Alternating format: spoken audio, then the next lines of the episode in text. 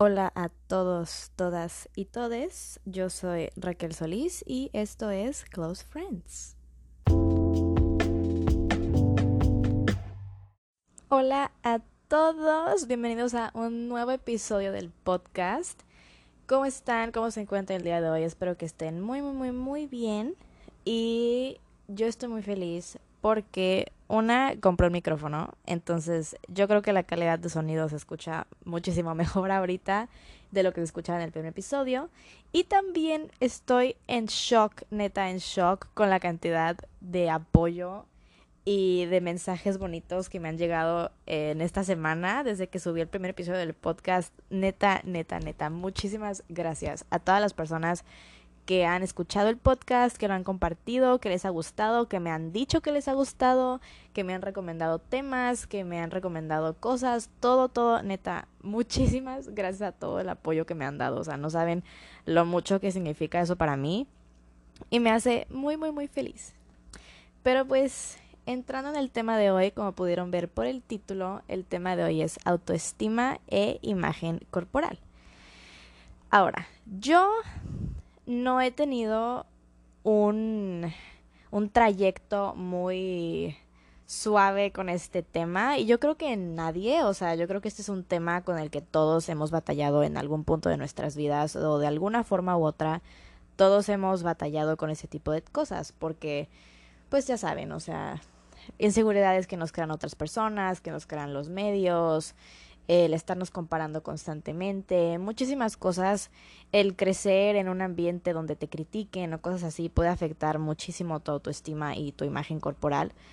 Entonces, yo sé que es algo con lo que todos hemos batallado en algún punto y es algo con lo que batallamos probablemente seguido, muchos de nosotros.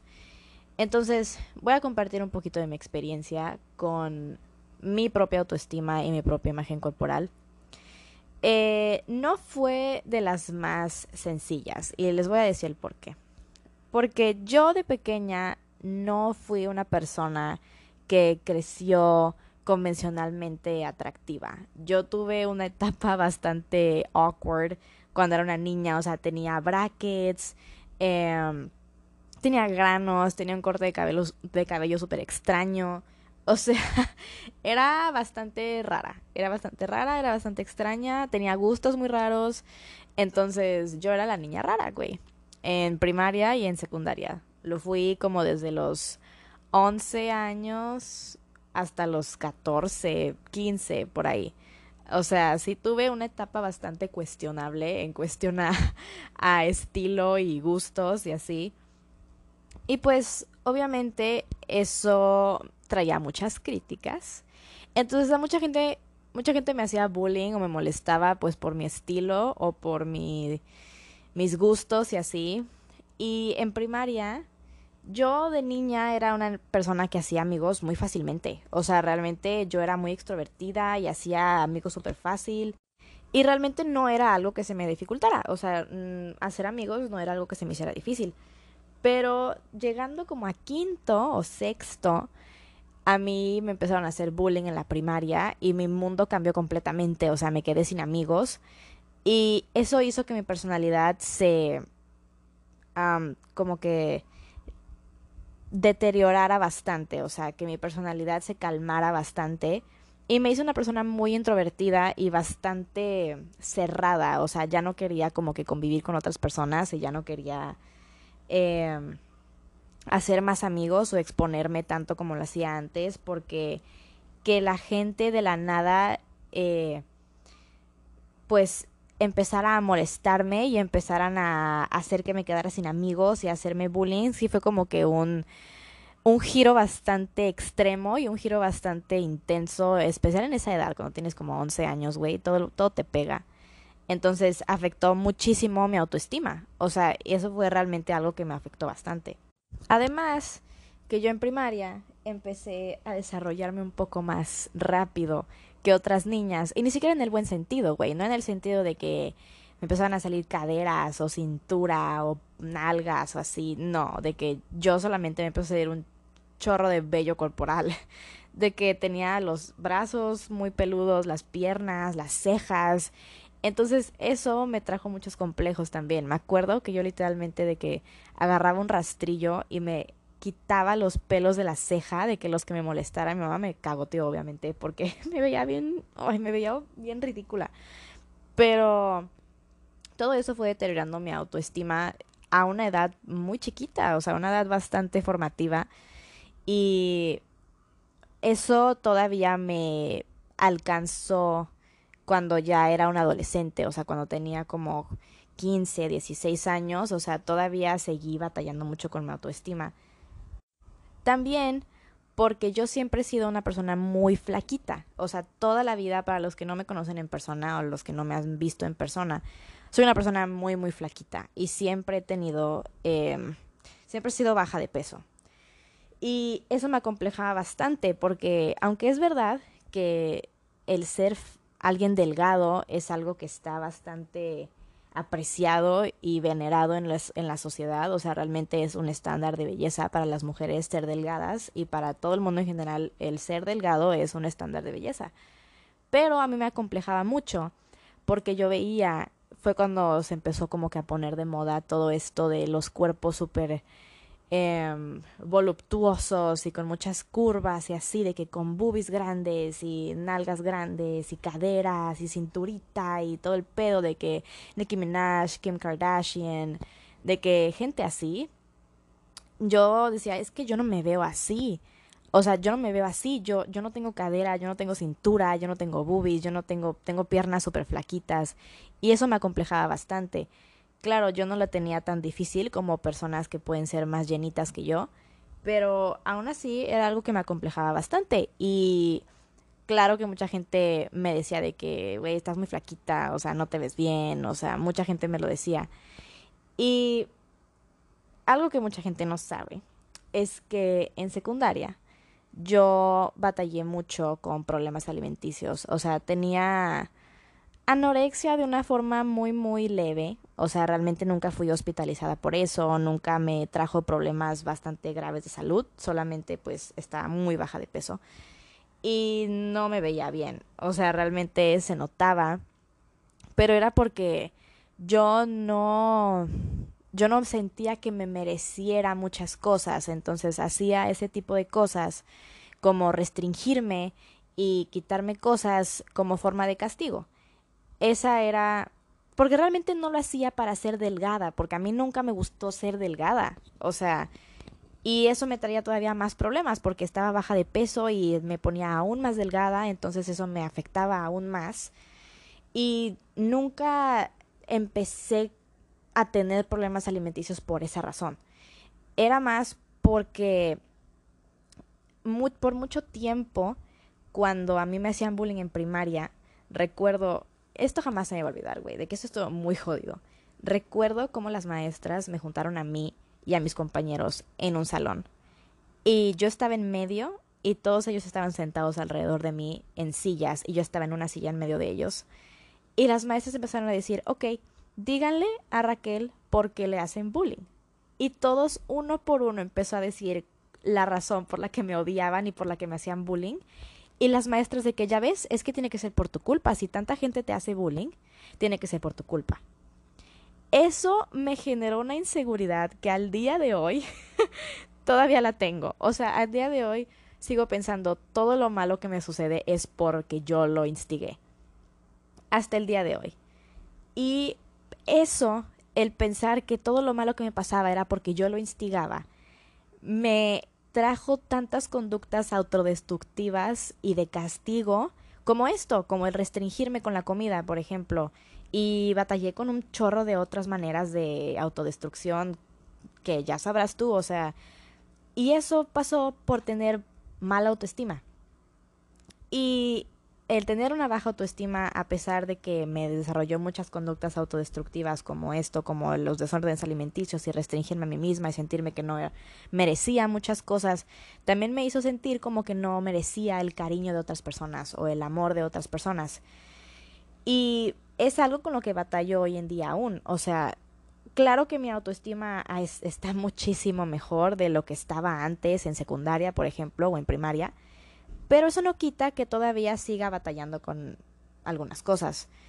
Y yo creo que con la que más batallo hoy en día es ese sentimiento de sentir que no merezco un amor genuino de las personas.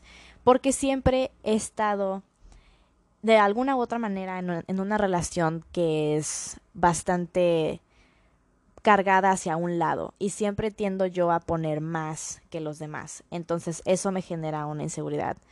Y es algo que aún trabajo con eso y estoy trabajándolo día con día. Pero eso fue a causa de una baja autoestima porque nadie me hizo creer, o bueno, tal vez con acciones y así, pero no es verídico eso, no es real que yo no merezco un amor genuino de las personas, no es real que yo no merezco ciertas cosas, no es real la forma en la que yo me veo a mí misma, eso no es de verdad. Eso lo, eso lo creé yo en mi cabeza por estas inseguridades y esta falta de autoestima, que construir una autoestima no es nada fácil. Y la forma en la que yo logré hacerlo, en la que yo logré tener una mejor autoestima, no les voy a mentir que fue yendo a terapia. Yo no empecé a ir a terapia por esa razón. Yo empecé a ir a terapia por otras razones. Em, por lo mismo que dije, por conductas autodestructivas, mi vida estaba en peligro, tenía depresión, ansiedad, muchas cosas de años que llevaba cargando y por eso fue que empecé a ir a terapia. Pero una de las cosas que aprendí en terapia, que me ha servido muchísimo hasta la fecha y que ha hecho que mi autoestima se haya elevado un montón es aprender a poner límites con las personas. Porque cuando tú tienes una baja autoestima, dejas que las personas rebasen tus límites. Eso era lo que yo hacía por muchísimo tiempo. Yo dejaba que las personas rebasaran mis límites, que las personas se pusieran arriba de mí, porque yo creía que eso era lo que yo me merecía. Yo creía que yo no podía reclamar o que yo no podía defenderme porque yo no yo no era la gran cosa como para defenderme de que güey, ¿quién te crees? O sea, ¿por qué crees que tienes el derecho de defenderte? Y es una idea tan pendeja y, y yo lo sé, es una idea tan estúpida, pero lo creí por muchísimo tiempo y yo creo que mucha gente no se defiende o no no marca sus límites con otras personas y deja que las otras personas rebasen sus límites porque no se creen merecedoras de que sus límites sean respetados. Y yo creí eso mucho tiempo. Y el poner límites, no importa con quién sea, con tu familia, con tus amigos, con tus maestros, con tus jefes, con quien sea, tienes que aprender a darte a respetar y a poner límites. Yo sé que el respeto debería ser algo que la gente te tiene que dar por inercia, pero en este mundo no es así. Tienes que reforzar eso, tienes que reforzar que la gente no sobrepase tus límites y que no te dé pena. Standing your ground, realmente poner un pie en la tierra y decir, ya te dije que no, esto no lo vas a hacer, esto no me gusta y ya está, no es negociable. O sea, mis límites no son negociables. Darle peso a tus palabras, darle peso a tus decisiones y realmente tú mismo darle importancia a lo que sientes y a lo que dices. Porque otra gente no lo va a hacer por ti. Y la gente hace cosas por su propio beneficio. Y no van a respetar tus límites si eso no les conviene a ellos. Y tú tienes que realmente poner esa línea entre tú y las personas. Esos son mis límites, eso es lo que tienes permitido hacer y si no te gusta, ni modo, bye, no voy a negociarlo no debes y no está, it's not up for debate, tu felicidad o tu comodidad. No puedes negociarlo. Y eso yo sé que es algo que yo hacía muchísimo antes. Yo dejaba que las personas negociaran mis límites. Yo dejaba que las personas eh, regatearan mis límites como si fuera algo que se pudiera negociar. Cuando no debería ser así. Tus límites son fijos, punto. Y no debes dejar que nadie los rebase. No es algo fácil, Realmente es algo que requiere de mucho carácter y es algo que se tiene que construir con el tiempo, pero no es imposible y se puede llegar ahí y yo pude llegar ahí, te aseguro que tú también puedes llegar ahí y tus palabras tienen peso, tus decisiones tienen peso. Y no, no tienes que dejar que una persona le quite el peso a lo que tú sientes, le quite el peso a lo que tú dices, porque tus palabras son lo más valioso que tienes. Y el hacer que la gente respete tus ideas, tus límites, tus comodidades, tus preferencias, lo que tú quieras. Eso va a ser, eso es lo que es una buena autoestima. Respetarte a ti lo suficiente para hacer que otra gente te respete a ti.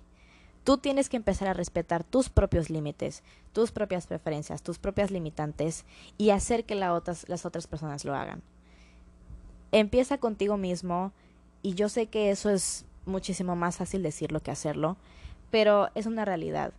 Y empezar a respetarte a ti mismo va a hacer que las personas te respeten. inherentemente lo, vas, lo va a hacer. Porque la gente va a ver que tú tienes esa seguridad en ti mismo. Y no van a querer jugar con eso. La gente segura de sí misma se ve. Y nadie se mete con alguien que se ve segurísimo de sí mismo. Y pues algo que también te puede ayudar es faking it till you make it fingirlo hasta que se haga realidad. Fingir ser una persona segura de ti misma, fingir ser una persona que es, em, que tiene una alta autoestima, que es em, segura de lo que dice, segura de lo que habla. Girl, fake it. La verdad, sí, sí llega a funcionar. O sea, no es algo que yo hice, pero es algo que le llega a funcionar a otras personas. Faking it till you make it. Entonces, no está de más intentarlo. Y pues yo creo que el fingir eh, tener un frente fuerte, o sea, poner realmente una, una máscara fuerte de ti, puede que se haga realidad. o sea, no es una mala opción y le ha funcionado a muchas personas. Pero pues, con la autoestima también viene la imagen corporal, que yo creo que eso es un poquito más complicado que la autoestima, porque la autoestima em, conlleva la imagen corporal, pero no es todo. O sea, la autoestima conlleva muchísimas más cosas. La imagen corporal sí es un poco más específico sobre tu, tu físico y la forma en la que percibes tu físico. Y yo sé que muchas personas tenemos muchos complejos y nos fijamos más en nuestros defectos que en nuestras virtudes. Y algo que te puede ayudar a tener una mejor imagen corporal tuya es ver tus defectos por lo que son. Es algo normal. No existe nadie que no tenga defectos. A todos, güey, nos acomplejan las cosas más pendejas que nadie se da cuenta. Es como, ay, güey, que si me ve el brazo muy gordo, que si tengo estrías, que si tengo celulitis, que si traigo un grano no sé dónde. Güey, nadie te está viendo. ¿Y sabes por qué nadie te está viendo? Porque todo el mundo se está viendo a sí mismos quejándose de sus propios defectos. Nadie se fija en los tuyos, porque todos estamos fijándonos en nuestros propios defectos que nada más nosotros vemos, porque todo el mundo se está fijando en ellos mismos. Entonces, cuando tú creas que alguien se da cuenta de algo, lo más probable, lo más probable es que no. Y si sí, no creo que te lo vayan a decir. Entonces, realmente las únicas personas que nos sentimos acomplejados o que nos puede llegar a disgustar la forma en la que nos vemos somos nosotros mismos. O sea, y por defectos que nos han inculcado que no son normales o que no deberían ser aceptados como los granos o las estrías o el vello o cosas así, cuando literalmente son cosas completamente normales y fuera de tu control además. Como que ¿por qué te vas a estresar por algo que no puedes cambiar y que no puedes controlar o por algo que sí puedes cambiar? Hay muchos defectos que puedes cambiarlos, entonces ¿por qué te estresas? Por algo que puedes arreglar. Y si es algo que no puedes arreglar, entonces no te estreses, porque ¿para qué? ¿Para qué te vas a estresar por algo que no vas a poder cambiar jamás? Entonces, puedes verlo de esa forma. Nunca voy a poder cambiarlo. I'm just gonna get over it then. Porque no tiene caso que te estreses por eso. O ¿por qué me voy a estresar por esto? Si puedo cambiarlo en algún punto, ya sea con tratamientos, cirugías, güey, lo que quieras, o sea, pero es algo que se puede cambiar. Entonces, no hay mucho caso en estresarte por la forma en la que te ves, porque una, otra gente no se da cuenta. Y dos, o no tiene arreglo, entonces no te estreses, o tiene arreglo, entonces no te estreses. Y yo, mi propia autoimagen, mi imagen corporal, es algo con lo que he batallado mucho tiempo Igual por lo mismo de que soy una persona muy delgada. Entonces eso, eso me acomplejó bastante por mucho tiempo. Además que mi nariz tampoco me gusta. Hay ciertas cosas de mí que no me agradan del todo. Pero también me puse a pensar, mi cuerpo no es la mejor parte de mí. Realmente no lo es. Y tu cuerpo tampoco. Tu cuerpo no es la mejor parte de ti. Y no lo digo en el sentido de que vale verga tu, tu apariencia sino lo digo en el sentido de que eres muchas más cosas que tu cuerpo, eres muchas más cosas que tu apariencia. Realmente tu apariencia es lo que lo que tiene menos poder de ti, lo que tiene menos potencia en ti. O sea, es lo que carga menos peso. Lo que la gente se fija es en tus ideas, en tus valores, en, en la forma en la que te expresas, la forma en la que te presentas al mundo, eso es lo que a la gente le importa realmente. Tu cuerpo, te lo puedo asegurar, que es la parte menos importante de ti. Y la parte a la que a las personas indicadas les va a importar menos. Claro que hay gente que solamente te puede buscar por tu apariencia, pero ¿realmente crees que esa gente importa? ¿Realmente crees que a esa gente le va a importar otra cosa que no sea eso? Entonces, no tienes por qué desgastarte. A la gente indicada, lo menos que le va a importar de ti es el cómo te ves. Quítale peso a eso. Tienes que quitarle importancia a tu apariencia. Porque te lo puedo asegurar que es lo menos importante de ti, es lo menos llamativo de ti y es en lo que menos te deberías enfocar. Y lo digo, eh, digo esto porque hay mucha gente que confunde la vanidad con querer ser saludables y me refiero en el sentido de de estar delgados o de verse bien y estar marcados y ir al gym y todas estas madres. Es como, pues, ¿lo quieres hacer porque quieres ser saludable o quieres hacerlo por encajar en un estándar de belleza, por vanidad? Porque yo creo que la salud se ve diferente en todas las personas. Hay gente que puede ser más llenita y ser muy saludable, hay gente que puede ser muy flaquita y ser y no ser saludable como yo. Yo realmente Sí, me estaba muy flaquita, pero no era, no era saludable. No bajé ese peso de una forma saludable. Entonces, ¿de qué sirve? Solo me veía bien, entre comillas, para otras personas, pero yo no me sentía bien. Yo no estaba bien de salud. Entonces, realmente tienes que pensar, ¿quiero hacer esto o quiero verme de tal manera por vanidad o por salud? Porque son dos cosas muy diferentes. Y una forma en la que puedes apreciar la forma en la que te ves o tu cuerpo. Es decir, mi cuerpo funciona y mi cuerpo cumple su función y esa es una razón suficiente para quererme a mí mismo. Tengo piernas, güey. Tengo oídos que sirven, tengo ojos que sirven, tengo todos mis sentidos, eh, mi cerebro funciona adecuadamente. Ya está. Listo. no necesitas nada más, no necesitas ser una persona súper bella. Tu cuerpo hace tantas cosas por ti. Tu cuerpo te transporta, tu cuerpo te da vida, tu cuerpo te da energía, tu cuerpo está ahí para ti. ¿Por qué no puedes estar tú para tu cuerpo? Tu cuerpo hace que todo lo que hagas pueda ser posible. Y lo que haces es menospreciarlo, güey. No. sí, hay gente que mataría por verse como tú. Entonces, hay que agradecer las poquitas cosas, como que tu cuerpo te permite hacer cosas que otra gente no tiene dentro de sus posibilidades.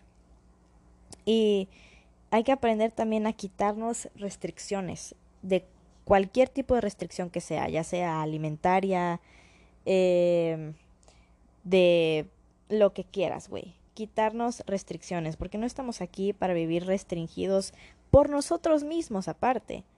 O sea, no tiene sentido tienes que dejar que tu cuerpo sienta, güey, date ese gustito de, de comerte ese postre, de ponerte la ropa que quieras, de hacer lo que quieras. Otras de las cosas que también me ha ayudado mucho con mi autoimagen y mi imagen corporal es decir que y a, y a saber apreciar el que yo soy bella porque soy única. Nadie se ve como tú. Literalmente nadie más se ve como tú. O sea, ¿isn't that fucking crazy? de que hay 7, 8 billones de personas en el planeta and no one looks like you. De que literalmente, o sea, nadie se ve como tú, güey. Eso, eso ya es una razón por la cual decir, ah, wow, I'm so cool. Porque nadie se ve como tú. O sea, eres alguien atractivo, alguien bello, porque eres tú. Porque nadie más es tú. También, nadie se compara a mí porque nadie es yo. Y yo sé que eso suena muy egocéntrico. Y no lo digo en el sentido de que, güey, nadie jamás va a ser yo porque nadie puede dar lo que yo puedo dar. No lo digo en ese sentido, lo digo en el sentido literal. Nadie se compara a mí porque nadie es yo. Yo no me comparo con nadie porque nadie es yo. Porque ¿cuál es el sentido de compararte con alguien más si jamás vas a ser esa persona? Nunca. Así como otra gente de seguro se compara contigo, queriendo ser tú. And they're never gonna be you, bitch. Never. Así como, güey, yo me puedo comparar con Billie Eilish todo lo que yo quiera. Am I gonna be her? No. Entonces, ¿cuál es el punto? Nunca voy a ser Billie Eilish. Entonces, como que, ¿para qué me, para qué me comparo con ella? Puedo apreciar la belleza de ella. Puedo decir, Billie Eilish es súper talentosa, es súper guapa. Puedo apreciarla a ella. Pero yo no voy a decir, ah, quiero ser ella. ¿Por qué no puedo verme así? Porque no va a pasar. No va a pasar. No tiene sentido que me compare con ella. No va a pasar. Entonces mejor aprecio la belleza de otras personas en lugar de querer compararme. Y eso es uno de los tips más grandes que yo te puedo dar a ti. Deja de compararte. Y lo tengo en mis notas de que en mayúsculas y subrayado. Deja de compararte. Porque yo veo a muchísimas personas compararse con famosos, con sus amigas, con gente de internet. Se comparan con medio perro mundo. Es como, girl, what's the point? nunca vas a ser ellos. Y no lo digo para bajarte los ánimos, sino lo digo de una forma literal. No tiene sentido que te compares con alguien que nunca vas a ser esa persona. Jamás. Así que mejor aprecia lo que tú tienes, aprecia tus diferencias, porque eso es lo que te hace único. ¿Por qué querrías ser alguien más? Eso también no, lo entiendo. ¿Por qué querrías ser alguien más? Girl, you are. Eres una persona. Eres una en siete mil millones. Literalmente. That is cool as fuck. That is tight as fuck. ¿Por qué querría ser alguien que ya existe? Mejor sé tú. Mejor sé tu propia persona. Nadie es tú. Y nunca vas a llegar a ser alguien más. Entonces, yo creo que deberías apreciar que nadie es tú. Girl, be cocky about it. De que, güey, presúmelo. Sé de que mamón al respecto, güey. Nadie es yo. Y nadie jamás va a ser yo. O sea, digo, como dije, es un poco egocéntrico, pero girl, does it feel good? se siente tan bien poder decir, nadie va a ser yo. Y yo no quiero ser alguien más, porque a mí me gusta como soy yo. ¿Y sabes por qué me gusta como soy yo? Porque nadie se compara conmigo, literalmente, en un sentido literal. Nadie se compara contigo, así como tú no te comparas con nadie más. Y en ese sentido también te puedes ver, vas a dejar de poner a gente en pedestales, porque sabes, yo no soy más que tú y tú no eres más que yo, porque yo jamás seré tú y tú jamás vas a ser yo. están en un punto intermedio, están al mismo nivel. Entonces le dejas de dar tanta importancia o tanta autoridad a personas y las empiezas a ver como iguales a ti, porque eso es lo que son. Entonces, nadie más es mejor que tú, tú no eres mejor que nadie más porque tú eres tu propia persona y la otra persona es su propia persona y todos tienen sus propias cosas. Así que no tiene sentido que te compares, porque una cosa es agarrar inspiración de otras personas y otra cosa es compararte. Porque puedes agarrar inspiración de muchas personas. Puedes decir, ay, me gusta su estilo. Voy a empezar a adaptar ciertas cosas de su estilo porque realmente me gustó mucho. Y lo, lo combinas con tu propia personalidad, con tu propio estilo. O, ay, me gusta la forma de ser de ella. Voy a agarrar unas, unas, una que otra cosa de ella y la voy a adaptar a mi personalidad. Eso está bien. Y eso es lo que hacemos todos porque somos un colectivo. Digo, nadie es completamente individual porque todos agarramos inspiración de otras personas. Pero al punto, eso es una cosa. Y luego otra cosa es querer ser alguien más. Otra cosa es desear que tuvieras la vida de otra persona. Yo no deseo tener la vida de Billie Eilish, a pesar de que es billonaria. Literalmente es de que rica, she's gorgeous, es talentosa, es exitosa, pero yo no sé qué tantas cosas haya pasado Billie Eilish en su vida, ¿sabes? Billie Eilish Tú podrás pensar que es perfecta. Billie Eilish es una persona como todo el mundo. Billie Eilish ha tenido problemas, Billie Eilish ha tenido inseguridades, Billie Eilish es un humano como tú y como yo. Así como yo soy una persona que quizá gente pueda ver cosas desde el exterior y decir, ah, quisiera, quisiera tener su vida. Pero no sabes todo lo que hay detrás. Así como yo no sé lo que hay detrás de ti. Yo no sé todo lo que tú has vivido. Entonces, en ese punto también no tiene sentido querer tener la vida de otras personas. Porque sí, pueden tenerla un poco más fácil que tú en ciertas situaciones o en ciertas circunstancias. Como, pues, güey, que Billie Eilish es de que billonaria y yo soy de que muy apenas clase media. Entonces, en ese sentido, tal vez sí quisiera ser ella. Pero, o sea, no tiene sentido porque yo jamás sabré todo lo que ha pasado Billie Eilish. Así como nadie sabrá todo lo que he pasado yo. Yo nunca sabré todo lo que has pasado tú. Y yo te podría decir a ti, ay, quisiera tu vida. Y tú me podrías decir, güey, ¿por qué? ¿Por qué quieres ser yo? Así puede reaccionar cualquier otra persona. Porque todos queremos ser alguien más, todos nos estamos comparando constantemente con la vida de otras personas, con la forma en la que otras personas se ven. What's the point? Mejor estar orgulloso de tu vida, de lo que tú eres, de lo que tú haces. Eso es lo chido, eso es lo padre, estar orgulloso de lo que tú eres y decir, no quiero nada más, porque estoy cómoda con lo que soy, estoy cómoda con quién soy, estoy cómodo con lo que hago, cómodo con cómo me veo y no quiero ser nadie más. Como dije, puedes agarrar inspiración de otras personas, pero no te compares, porque no tiene caso. No tiene caso que te compares porque solamente te estás lastimando sin ningún you're not gonna get anywhere. Literalmente solo te estás lastimando. And for what? Literally for what when you look like that? Cuando te ves así, reina, cuando te ves así, rey, ¿para qué, te, ¿para qué quieres ser alguien más? Eres una persona única. Eh, no hay nadie más como tú. O sea, no me canso de repetirlo, no hay nadie más como tú. Eso ya debería ser de que, güey, es cierto, no hay nadie más como yo. Damn. I really am one in seven million, seven billion. De que no hay nadie más como tú.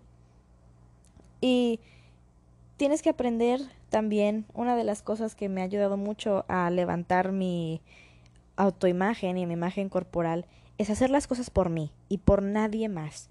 Si yo quiero hacer ejercicio, va a ser por mí, no porque yo quiero encajar en un estándar de belleza o porque yo quiero verme de una cierta forma. Si yo quiero hacer ejercicio va a ser por mí. Si yo quiero vestirme de una cierta manera va a ser por mí. Si yo me quiero maquillar de una cierta manera va a ser por mí. Todo tiene que ser por ti. Deja de hacer las cosas por otras personas, porque nunca les vas a dar gusto. ¿Y para qué? ¿Para qué? Si intentas hacer todo por otras personas, jamás vas a terminar haciendo nada, porque muchas personas quieren hacer muchas cosas diferentes. Y alguien te puede decir, ¿por qué no haces esto? Y alguien te puede decir, ¿por qué no haces lo otro?